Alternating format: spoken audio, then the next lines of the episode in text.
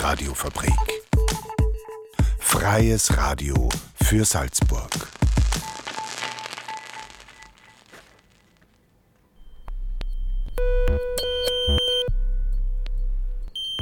Unerhört.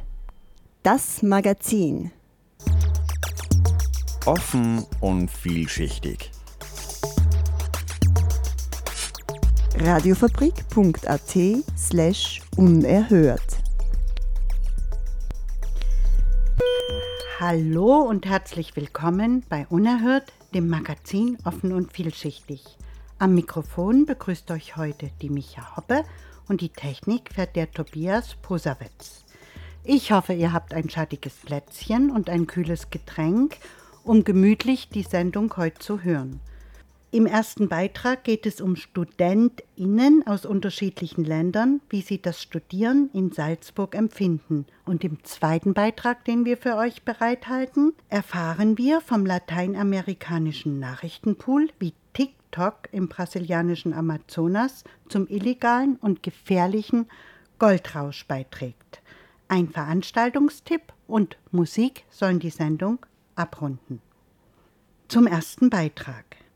Die Paris-Lotron-Universität zählt insgesamt 18.000 Studierende. Das ist auf rund 160.000 EinwohnerInnen gerechnet doch eine beträchtlich hohe Zahl. Salzburg hat sich in der Vergangenheit deshalb gerne als Studierendenstadt bezeichnet. Wie nehmen das Menschen aus anderen Ländern wahr? Jana Djordjevic hat zwei Studierende an der Universität Salzburg interviewt und ihre Meinung dazu eingefangen. Salzburg ist eine Touristenstadt. Mit Mozart, den Festspielen oder der Festung zieht die Stadt viele Menschen an. So auch Studierende. Jedes Semester kommt ein neuer Schwung Studierender in die Landeshauptstadt und bringt der Stadt einen neuen Hauch von Leben ein. Im Studio habe ich heute Luna zu Besuch. Sie studiert Kommunikationswissenschaften und lebt seit Februar in der Stadt. Hallo Luna. Hi. Wie hast du von Erasmus erfahren? durch unsere Uni. Also vor mh, mm, anderthalb Jahren ungefähr war der erste Kurs, in dem die halt die verschiedenen Städte und so vorgestellt haben, das Erasmus-Programm vorgestellt haben. Und dann dachte ich, ich möchte auch gerne Erasmus machen, mal nochmal eine andere Uni sehen und so. Und warum ausgerechnet Salzburg? Also für mich war das mega interessant, weil wir damals äh, immer nur nach Spanien, oder was heißt immer nur, das ist natürlich schön, aber immer nach Spanien gefahren sind, weil meine Mama aus Spanien kommt. Und ja, in Österreich war ich dreimal vorher, nur kurz. Und dann dachte ich mir, ja, Salzburg ist eigentlich ziemlich gut gelegen, auch was Reisen angeht. Also man ist schnell in Slowenien, Kroatien, Italien ist auch nicht weit. Und deswegen fand ich das eigentlich ganz interessant und dachte mir, ja, mal Österreich richtig kennenlernen ist bestimmt auch eine gute Idee. Hast du dich schnell zurechtgefunden in Salzburg? Also die Wohnungsfindung war echt richtig schwierig, weil es halt überhaupt nicht mal Wohnungsangebote gab. Also ich kenne das jetzt aus Münster, wo ich herkomme. Da ist es auch schwierig auf dem Wohnungsmarkt, aber es gibt Angebote und es gibt zur Not auch was außerhalb. Und ich hatte mich auch für ein Studentenwohnheim beworben, aber das hat halt leider nicht geklappt. Ja, und dann musste ich im Endeffekt eine Wohnung wählen, die sehr, sehr teuer ist. Also es ist eine WG und ich zahle 630 Euro. Und ich hatte halt keine andere Möglichkeit, dann musste ich die halt nehmen. Vom Sozialen her auf jeden Fall. Ich habe super liebe Leute kennengelernt, mit denen ich jetzt auch schon zweimal verreist bin. Und äh, das ist auch echt eine der wenigen positiven Sachen in meinem Erasmus. Ja, vom Unileben her. Also es ist halt eine andere Stadt als Münster. Münster ist halt diese typische Studierendenstadt, was ich jetzt auf jeden Fall richtig zu schätzen weiß. Es gibt super viele Angebote für Studierende. Man kommt kostenlos ins Theater, kostenlos zu Konzerten teilweise. Kino gibt es wirklich einen guten Rabatt. Und hier ist es halt so, ich habe es mir halt anders vorgestellt. Also zum Beispiel fürs Kino ist der Studierendenrabatt, ich glaube, 8 Euro, was immer noch echt viel ist. Ins Museum 10 Euro mit Studierendenrabatt, wo ich mir dann auch denke, okay, für Studierende ist 10 Euro echt viel ja, so an sich hat man hier einfach nicht so dieses Studieleben, finde ich. Es ist irgendwie was ganz anderes. Man hat auch nicht so Treffpunkte irgendwie. Also klar, es gibt halt irgendwelche irgendwie so Orte wie zum Beispiel die Jazzit Bar oder so, was in Münster die Baracke ist. Ähm, aber in der Jazzit Bar ist jetzt auch nicht irgendwie so, dass man da einen Großteil Studierende vorfindet, würde ich sagen. Was könnte man deiner Meinung nach in der Stadt Salzburg verbessern, beziehungsweise wie, was geht dir persönlich ab, um dein Studentenleben positiv zu beeinflussen? Ich glaube, die Uni könnte halt einfach auch mehr machen. Aber ich muss halt auch sagen, also Salzburg ist halt natürlich diese typische Touri-Stadt und man hat einfach das Gefühl, alles ist für die Touris ausgelegt, alles muss immer perfekt sein die ganze Zeit. Und ich meine, das ist den Studierenden eigentlich egal, wie perfekt die Stadt ist. Es geht halt irgendwie um so eine Atmosphäre. Gibt es irgendwas, was dir an der Stadt Salzburg auch gefallen hat? Ja, die Lage der Stadt, also wo man halt gut hinreisen kann. Ja, es tut mir leid, aber ich, ich bin einfach wirklich kein Fan, muss ich sagen. Ähm, und ich sage auch äh, zu meinen Freunden und Freundinnen, sage ich auch, Salzburg ist eine schöne Stadt für drei Tage Urlaub, weil danach weiß man halt auch nicht, was man machen soll. Und es gibt ja nicht mal irgendwie eine Ecke, die nicht touristisch ist, weil die Stadt halt auch einfach nicht so groß ist. Also in anderen Städten kennt man halt irgendwie diese Geheimtipps, ja, okay, geh da und da in die Seitengasse. Das habe ich hier versucht, aber es ist alles teuer. Würdest du trotzdem nochmal nach Salzburg kommen? Also erstmal nicht. Ich habe danach, weiß ich nicht, in einem halben Jahr habe ich dann, glaube ich, auch echt genug. Ähm, aber ich habe mit meinen Erasmus-Friends schon darüber gesprochen. Wir meinten halt so, vielleicht wäre es irgendwann mal lustig, in 30 Jahren oder so einfach hier hinzukommen und dann nochmal alles so ein bisschen Revue passieren lassen, weil natürlich habe ich auch lustige Momente hier erlebt. Hast du noch abschließende Worte? Ja, ich würde sagen, dass das Erasmus, also ich würde nicht sagen, dass ich es bereue, weil es halt trotzdem eine gute Erfahrung ist wie gesagt, ich habe zum Beispiel Kochen gelernt. Ähm, ich habe super liebe Leute kennengelernt, wofür ich echt mega dankbar bin. Und ich habe Münster halt wieder schätzen gelernt. Ich denke jetzt zum ersten Mal in meinem Leben, dass ich Deutschland richtig cool finde und dass Deutschland sehr entspannt ist, was ich halt vorher ehrlich gesagt noch nie gedacht habe. Jetzt habe ich da ähm, ja gelernt, dass es auch anders geht und dass es eigentlich echt auch alles super ist. Und ich freue mich ganz doll, nach Deutschland zurückzukommen. Im Studio habe ich gerade Nils zu Besuch. Er studiert Politikwissenschaften und lebt seit Februar 2022 in der Stadt. Hallo Nils. Hallo, Servus, danke schön. Ähm, kommen wir gleich zur ersten Frage. Wie ist es dazu gekommen, dass du im Ausland studieren möchtest? Na, vom Bachelor aus habe ich schon äh, die Option bekommen, um ins Ausland zu gehen, nämlich Kufstein. Da habe ich mein, äh, mein Erasmus-Auslandssemester verbracht.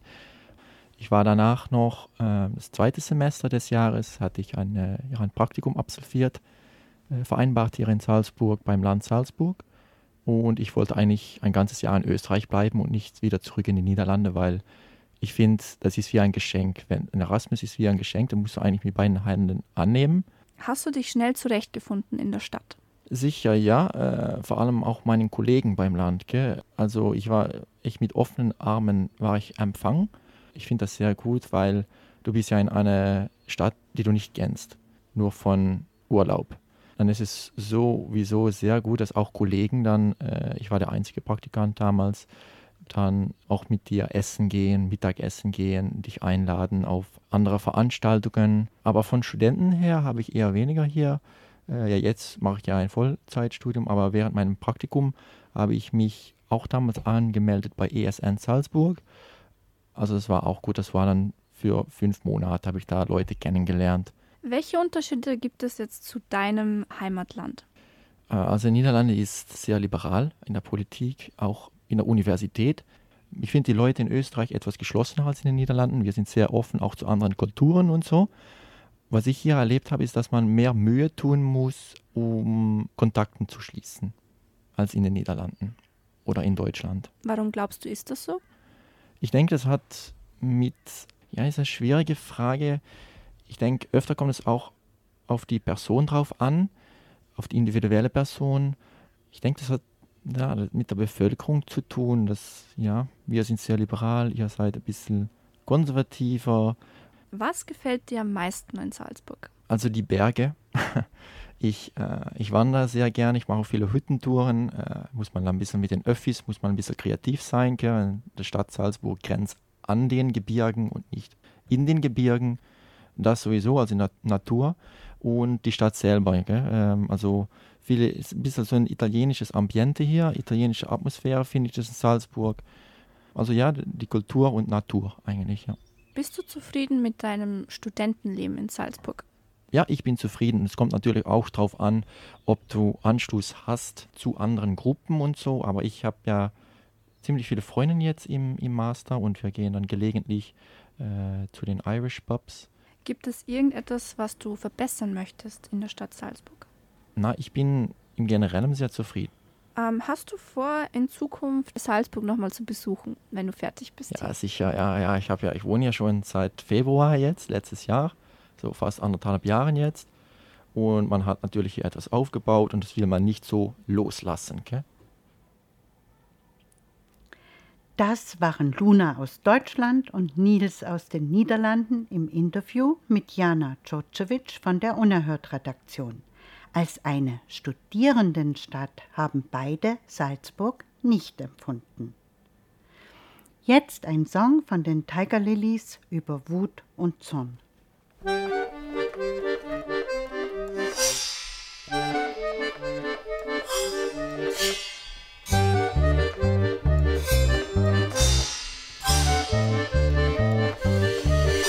you angry in the morning?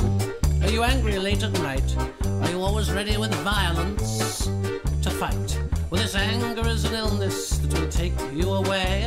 It's a never ending tragedy and it runs from day to day. Are you angry?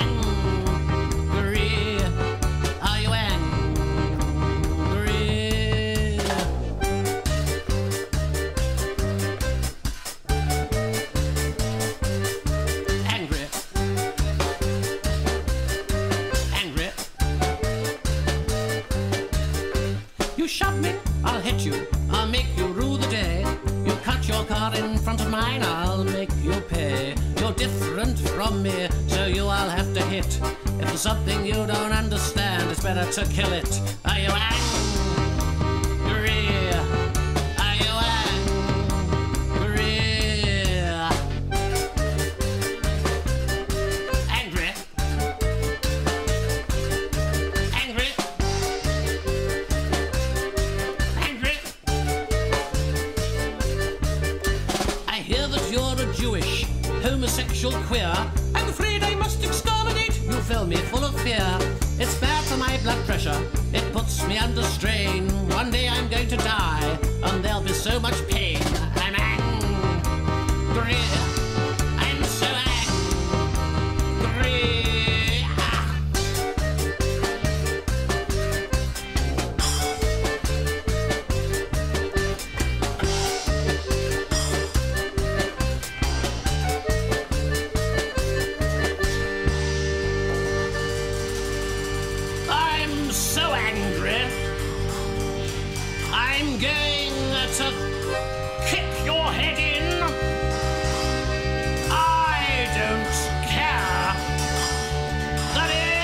A mortal sin.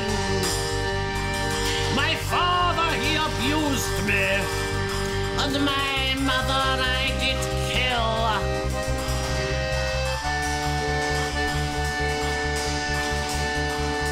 Now your guts I'm going to spill. I'm so angry.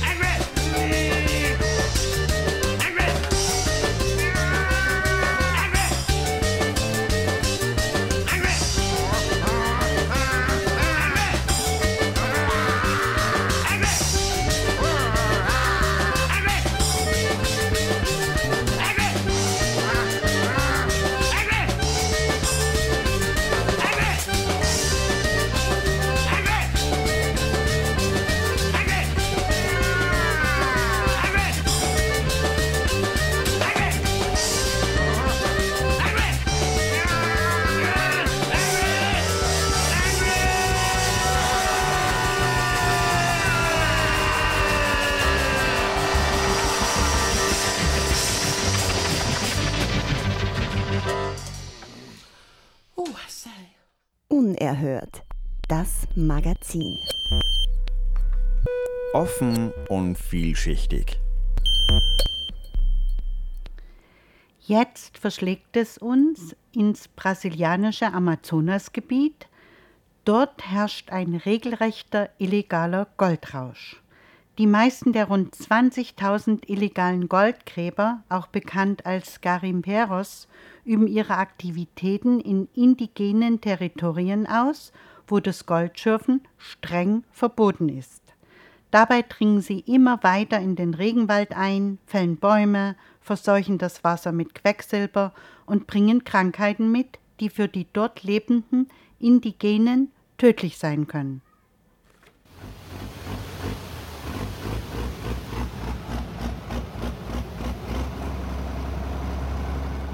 Drei Wochen einfache Arbeit, 40.000 Dollar Lohn. Im Kontrast zum brasilianischen Durchschnittseinkommen von rund 560 Dollar im Monat scheint das Geschäft mit dem Gold in Brasilien genau das. Eine wahre Goldgrube. Das versprechen einige virale Videos rund um das Thema Goldschürfen. Die allermeisten der 20.000 illegalen GoldgräberInnen arbeiten aber in indigenen Territorien, wo Goldschürfen verboten ist. Das verheimlichen sie. Ebenso wie das große Unheil, das die Goldgewinnung mit sich bringt. Aí pessoal, bem-vindos a mais um vídeo. Hallo Leute, willkommen zu einem weiteren Video. Heute sind wir hier an einem richtig coolen Ort. Schaut mal, wie schön es hier ist. Gut Leute, wir sind heute hier für eine Erkundung.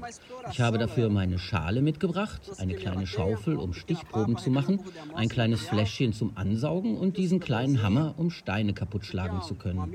Damit werde ich jetzt den Fluss hochgehen, um mit meiner Schale ein bisschen Sediment zu holen, um zu schauen, ob es Gold enthält. Utilizando aqui a bateia para ver se tem ouro. Auf der Suche nach einem besseren Leben werden GoldschürferInnen immer kreativer.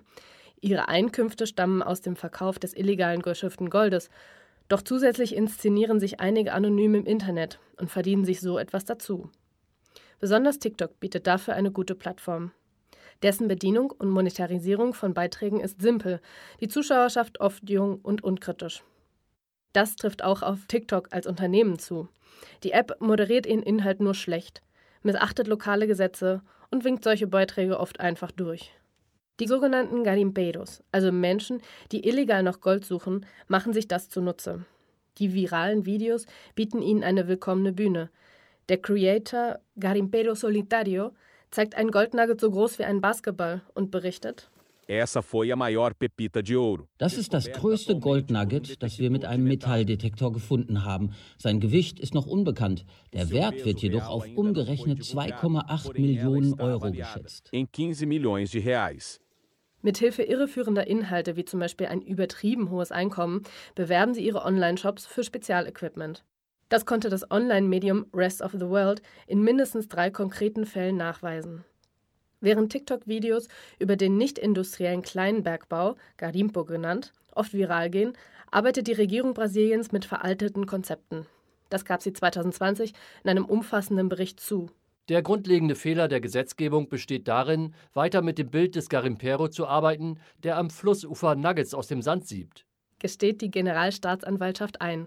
Stattdessen werden für das Goldschürfen heute schwere Maschinen, Flugzeuge und Hydraulikbagger eingesetzt. Die illegalen Minen des Amazonas messen dadurch nicht selten jeweils mehrere tausend Quadratmeter, auch wenn nur eine Handvoll Menschen dort arbeitet.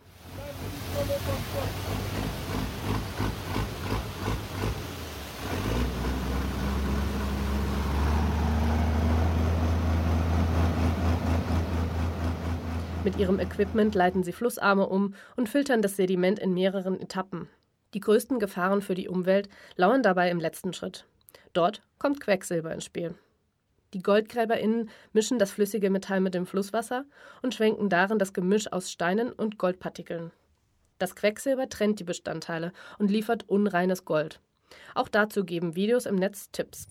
E Ich mische jetzt hier das Quecksilber mit dem Goldsteingemisch. So, jetzt kann das Quecksilber auch in die Tiefen gelangen. Ich kann auch noch warmes Wasser hinzufügen. Dadurch zwinge ich die schweren Partikel im Gemisch im Flusswasser zu bleiben. Leute, ich gebe euch noch einen Tipp. Es gibt Menschen, die die Verwendung von Quecksilber schwierig finden. Das passiert, weil sie nicht abwarten können. Experten warten etwa zwei bis fünf Minuten, weil sich das Quecksilber dann an alle Partikel haften kann. Das Problem? Quecksilber ist ein Nervengift, das danach ungefiltert in die Natur gelangt. So verunreinigen die über 5000 illegalen Minen die Gewässer des Amazonasgebietes. Außerdem haben GoldschürferInnen auch ein unsichtbares Gepäck dabei: Krankheiten. Malaria, Corona, Quecksilber, All das belastet lokale Gesundheitssysteme. Hinzu kommt die Abholzung der Wälder durch den Garimpo. Das führt zu Unterernährung und zu einer erhöhten Kindersterblichkeit. Internationale Organisationen warnen zudem davor, dass einige der über 20.000 Garimperos auf dem Territorium einer bislang unkontaktierten Yanomami-Gruppe agieren. Jederzeit könnte es zu Angriffen beiderseits kommen. Die Fahrlässigkeit der Regierung kostet Männern, Frauen und Kindern das Leben, sagt Junior Hekuradi Yanomami, eine der Führungspersonen der betroffenen Gruppe.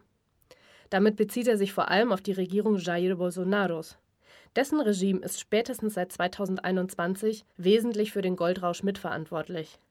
Als Garimperos 2019 die Legalisierung ihrer Branche forderten, reagierte Bolsonaro damit, ihnen militärische Hilfe zur Seite stellen zu wollen. Die ganze Welt spricht darüber und viele kritisieren den Garimpo. Aber das sind feige Anschuldigungen. Der Umweltschutz ist ein vorgeschobenes Argument. Die Praktiken internationaler Konzerne werden einfach ausgeblendet. Dabei ist es doch bekannt, dass die Erzeugnisse unseres Bergbaus in viele andere Länder verkauft werden.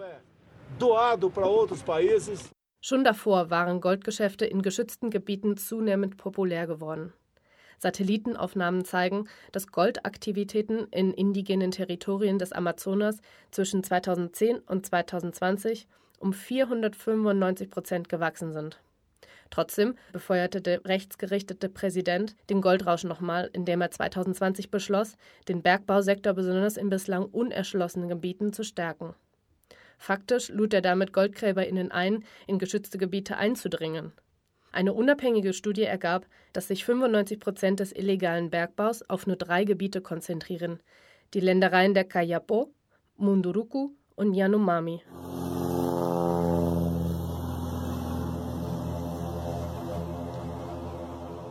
Wie in so vielen Bereichen strebt Lula da Silva auch im Bergbau einen anderen Regierungsstil als sein Vorgänger an. Nur wenige Wochen nach seiner Wiederwahl besuchte er die Yanomami und versprach ihnen, sie menschlich zu behandeln.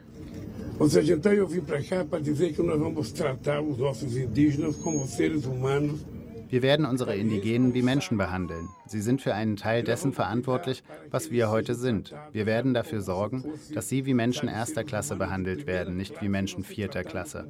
Es ist unmenschlich, was ich hier gesehen habe.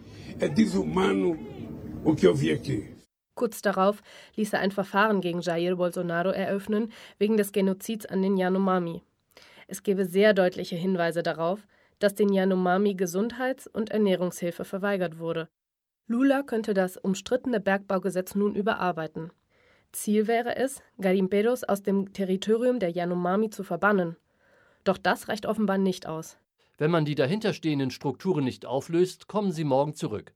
Es ist, als wolle man Eis trocknen klagt Larissa Rodriguez, Projektleiterin der NGO Instituto Escolias. Die GoldgräberInnen selbst bestätigen ihre Befürchtungen. Ihr Unverständnis für die Rechtslage thematisieren sie auch in ihren Videos. Warum haben wir kein Recht, auf unsere natürlichen Ressourcen zuzugreifen? fragt eine Stimme aus dem Off. Die Rechte der Indigenen und der Umwelt sind für sie nebensächlich bis nichtig. Razzien gegen illegalen Goldbau nennt die Stimme Terror gegen einfache Leute, die sich nur ihren Lebensunterhalt verdienen wollen.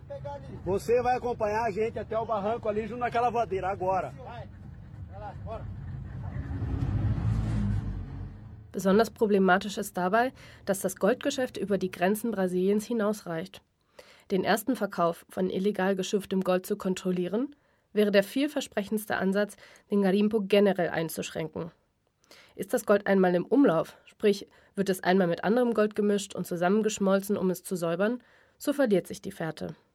Nicht nur das erschwert es den brasilianischen Behörden, den Goldrausch zu dämpfen. Das eigene Gesetz bietet den Garimperos genügend Schlupflöcher. GoldankäuferInnen müssen beispielsweise die Lizenz für das Goldschürfen nicht überprüfen. Garimperos wissen das und nutzen die fehlenden Strukturen aus. Aufgrund der vielen Gesetzeslücken hat sich der brasilianische Bergbau zu einem kriminalitätsfördernden Sektor entwickelt. Rund 30 Prozent des Goldes, das in Brasilien zwischen Januar 2021 und Juni 2022 gehandelt wurde, stammen aus irregulären Quellen. Der Wert schwankt von Bundesstaat zu Bundesstaat.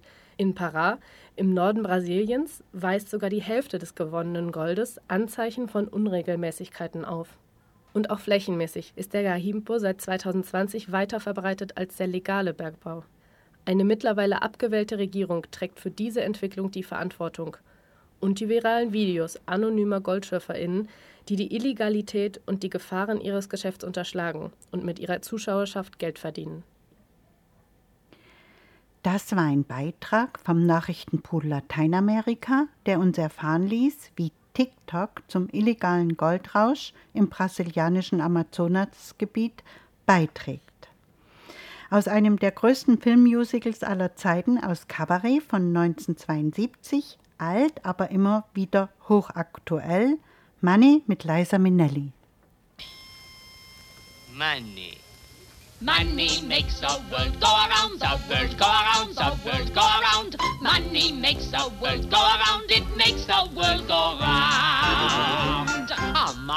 And a buck or a pound, a mark or a cent, a buck or a pound is all that makes the world go round. That clinking, clanking sound can make the world go round. Money, money, money, money, money, money, money, money, money, money, money, money, money. If you happen to be rich and you feel like a night entertainment, you can pay for a gay escapade. If you happen to be rich and alone and you need a companion, you can ring ting-a-ling for some mate. If you happen to be rich and you find you are left by your lover and you moan and you groan quite a lot, you can take it on the chin, call a cab and begin to recover on your 14 carat yacht. What? Money makes the world go round, the world go round, the world go round. Money makes us go round, of that we both are sure on being poor. Money, money, money, money, money, money, money, money, money, money, money, money.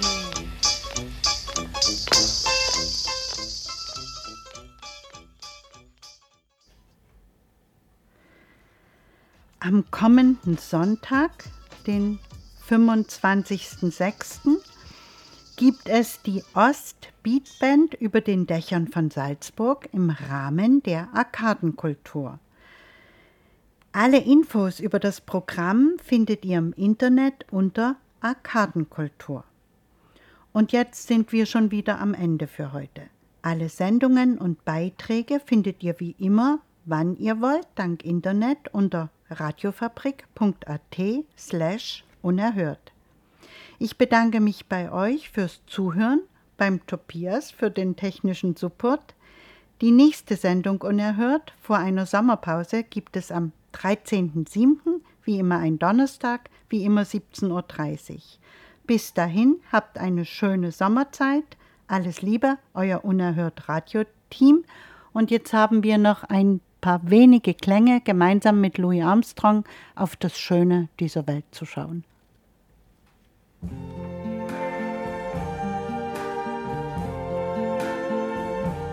I see trees of green, red roses too. I see them bloom for me and you. And I think to myself, what a wonderful world.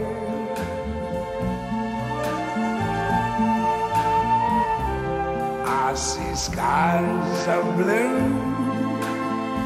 and clouds of white. The bright, blessed day, the dark, sacred night.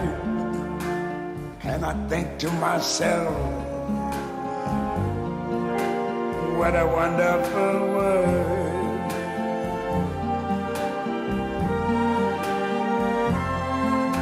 The colors of the rainbow pretty in the sky are also on the faces of people going by.